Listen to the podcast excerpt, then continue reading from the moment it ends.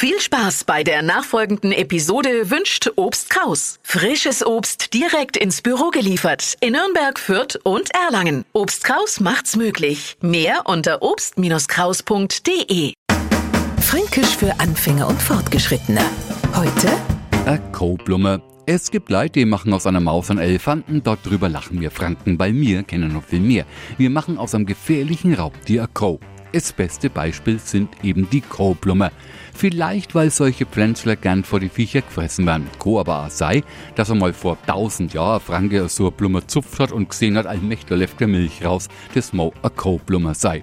Die von uns sogenannte Kuhblume ist wunderschön, liebe Neufranken. Wenn's jetzt allerdings glauben, so ein Streusel Kuhblume verschenken zu müssen, Achtung, Freude werden's damit nicht ernten. Für uns ist es die Koblume und für sie einfach der Löwenzahn.